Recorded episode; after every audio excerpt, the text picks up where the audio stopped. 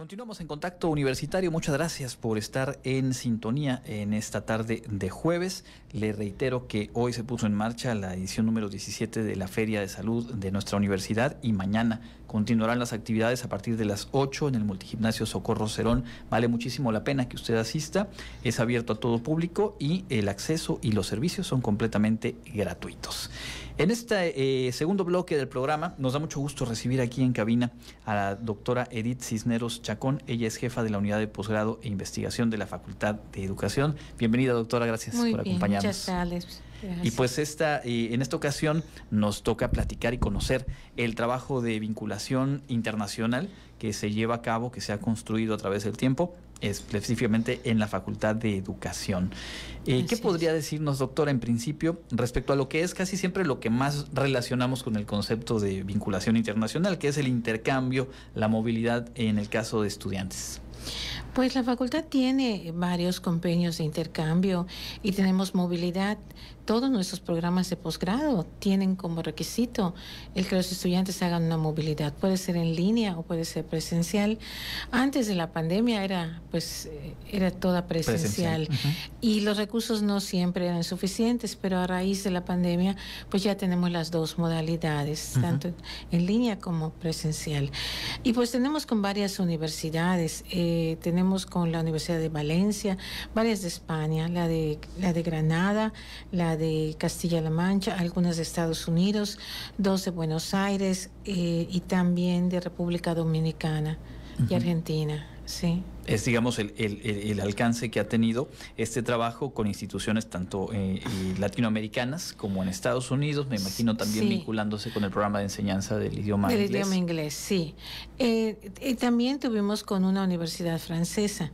De hecho, tuvimos un doble grado con una maestría que ahorita no tenemos en la maestría en Administración de Organizaciones Educativas y que al final eh, quedó pendiente. De hecho, estamos en proceso la renovación de ese convenio porque ellos lo quieren renovar con nuestra maestría en Investigación Educativa para un segundo grado. Correcto. Y justamente ahora que menciona estas eh, es- estrategias o estos programas que ofrecen doble titulación, siempre vale la pena pedirles que nos eh, compartan para, para el público y todos los no expertos que somos eh, en qué consiste y cuáles son las ventajas, los beneficios para quienes cursan estos programas.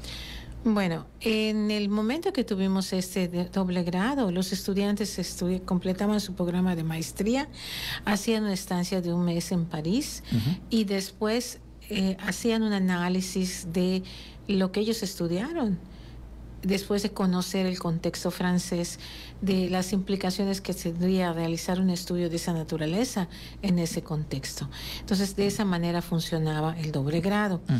Ahorita, como dije, estamos tratando de renovar ese convenio ya con la maestría en investigación.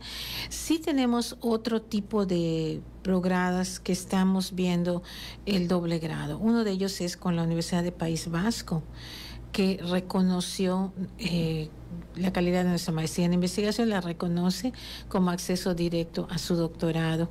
Ellos tienen un doctorado en educación y ese doctorado ahorita tenemos a cinco profesores cursándolo.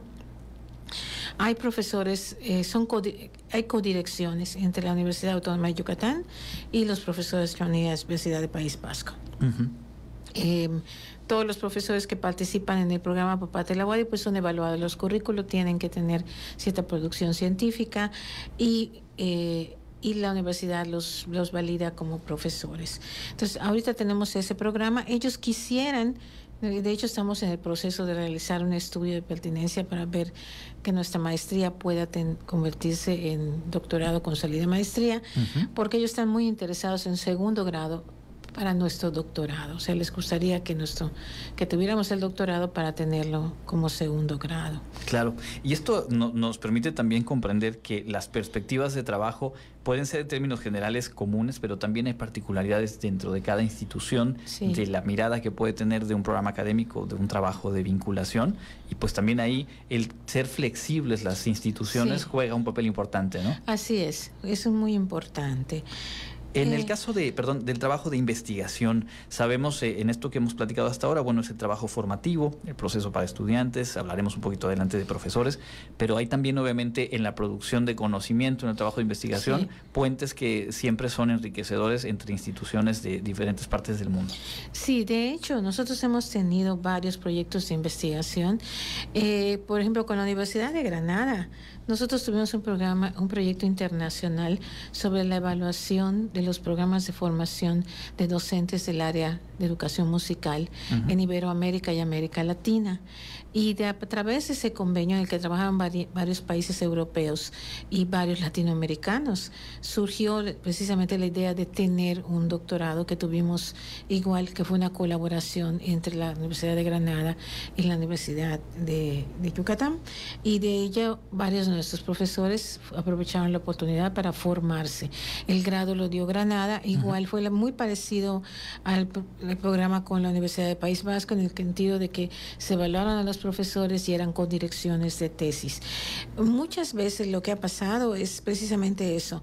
Los investigadores realizan una estancia de movilidad, se involucran en un proyecto de investigación, ese proyecto se forma parte de una red muy grande y después empiezan a surgir ya las otras colaboraciones, ya sea más proyectos o u otros programas eh, de común acuerdo de formación entre las dos instituciones. Claro, porque al, final de cuentas, eh, siendo el trabajo de las universidades especializado, obviamente específico, pues es como en cualquier otra forma de vincularnos a nivel eh, personal en la posibilidad de dialogar, de conocerse, en este caso las estancias que se pueden realizar, pues van surgiendo precisamente esos puntos en común o esas perspectivas hacia adelante con las cuales se construyen, ¿no? Algunos programas de estudio, algunos proyectos de, investigación.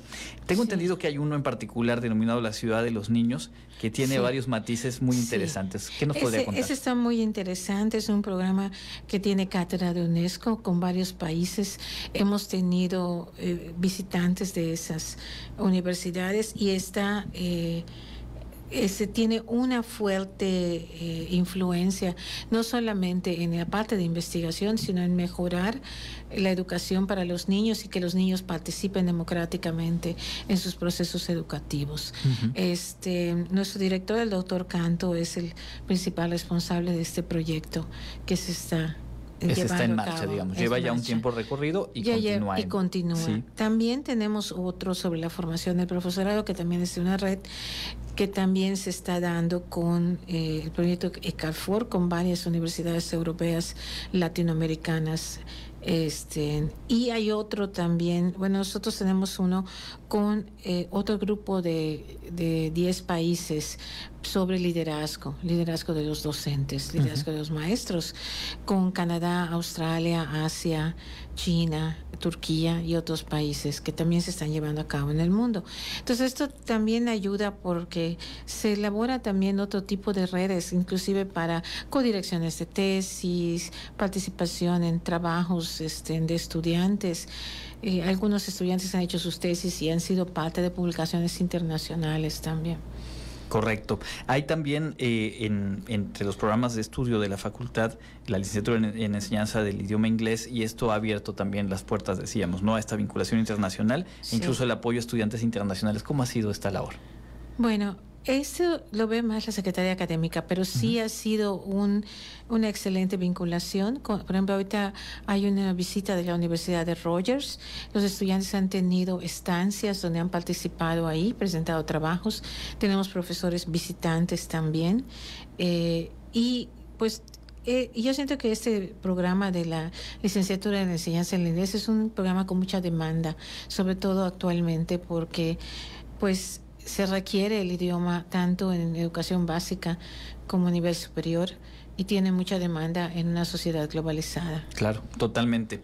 Eh, entre otros eh, casos, digamos, o áreas en las cuales se ha trabajado en, eh, en, la vinculación internacional, está algo que a veces se nos pasa desapercibido, que es la, el impulso al que los eh, estudiantes, los profesores, los académicos propongan y logren publicar trabajos de investigación en diferentes eh, eh, revistas, etcétera, que tienen ese alcance internacional. Es decir, no solamente este, esta vinculación uno a uno, sino también a través de la producción científica. Sí, eso se ha realizado recientemente, por ejemplo, una tesista de nuestra maestría en investigación tuvo la oportunidad de que eh, los resultados de su tesis pudieron ser publicados como parte de un libro internacional sobre el liderazgo de, los maestros a nivel mundial, en el que participan esos 10 países. Entonces ahí estuvo y también hubo otra tesista española aparte de todos los investigadores que estuvieron allá. Estas son experiencias que realmente cambian a los estudiantes. Eh, en el año pasado, por ejemplo, una tesista tuvo la oportunidad de ir de intercambio a una universidad eh, americana, donde es muy conocida, fue el Congreso Mundial de Investigación Cualitativa. Tuvo la oportunidad de conocer a varios de los teóricos vivos que están en nuestro campo. Y esto cambió su vida. O sea, ella, ella había decidido que pues iba a trabajar y decidió seguir estudiando y ya posteriormente está pensando en iniciar el doctorado y acaba de ser contratada por una universidad en Guadalajara. Y pues ella siente le dio mucha seguridad, mucha confianza. Fue una experiencia muy enriquecedora para ella. Sí, justo. Y creo que ese es, digamos, un buen punto de cierre a lo que hemos conversado, porque al final son diferentes acciones, diferentes momentos que se van dando en el trabajo de colaboración, pero que a donde aterriza es a esos casos, a esas experiencias de vida y a la forma en la que esta posibilidad de entrar en contacto con otras instituciones, con otras visiones del mundo, pues también redefinen mucho lo que uno se va trazando como meta. A reserva de que podamos platicar en otro momento, doctor, ¿algo más que quiera agregar? No, pues muchas gracias, darles las gracias por invitarnos y pues felicitarlos por este tema que están abordando. Creo que es muy importante, no solo para la Facultad de Educación, para todas las facultades, tanto por su impacto con los estudiantes, con los profesores, los programas y hasta los cuerpos académicos, todo.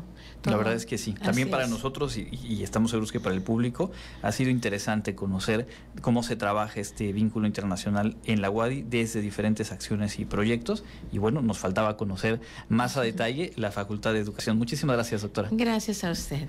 Es la doctora Edith Cisneros Chacón, jefa de la Unidad de Posgrado de Investigación en la Facultad de Educación.